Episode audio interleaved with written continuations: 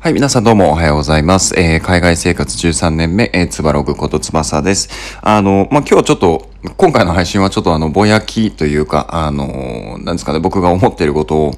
スッとシェアをするような形の配信をしたいなと思ってるんですけど、僕、今ちょっともう海外生活長いので、あの、ちょっとですね、懐かしむことが最近多いんですよ。で、まあ、具体的に何かというと、あの、日本の夏の夜って結構、なんだろうな、懐かしいなと思っていて、よくあの、小さい時に、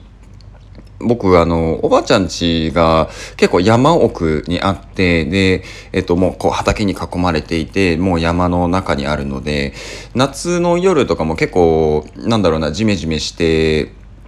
すごい当時はもう暑苦しいな、エアコンのあるところに帰りたいなっていうのをすごく思っていたんですけど、でもやっぱりこの、なんていうんですかね、海外生活を始めて、で、まあ夏に1回帰ったりとか、冬に1回帰ったりとかっていう生活をもうずっと続けているんですけど、あの、帰るたびに、やっぱりこう、ものすごく居心地いいなっていうところを感じたんですよ。で、まあ具体的に何が一番気持ちいいのかっていうと、こうなんか畳でゴロゴロするとか、例えばそれこそ、えっと、夏の夜であれば、こう、なんだろうな、コオロギが鳴いてたりとか、まあ、秋かこれは、あの、まあ、ちょっと虫の鳴き声がしたりとか、で、あと、まあ、ちょっとこう、そよ風がね、吹いたりとかっていう、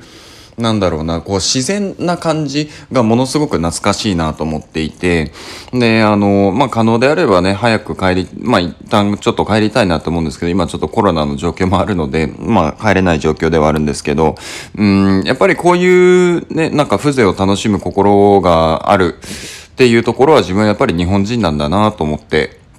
改めて再認識したところです。うーん、そうですね、やっぱり、うん、日本人であることを忘れないっていうのは、あの、大事なメンタルの一つなのかなと思ってます。うん、いろんな国で転々としてきましたけど、転々としてきて、で、まあその中でもちろんこう、なんていうんですかね、うーん、自分って何人なんだろう？自分ってどこに所属してる人なんだろうっていう、うん、アイデンティティがこう、ブレる時期っていうのはもちろんあったんですよ、僕の中で。でも、あの、やっぱり行き着く先は日本なんですよね。ね、あの、日本って、まあ、そのすごいストレス社会だとか言われてますけど、やっぱり素晴らしい文化を持っていると思いますし、僕は基本的に全部好きです。なんで、えっと、まあ、これからね、えっと、海外生活ずっと続けていきますけど、あの、やっぱり、要所要所で日本という国に対しては、あの、何かしらの形で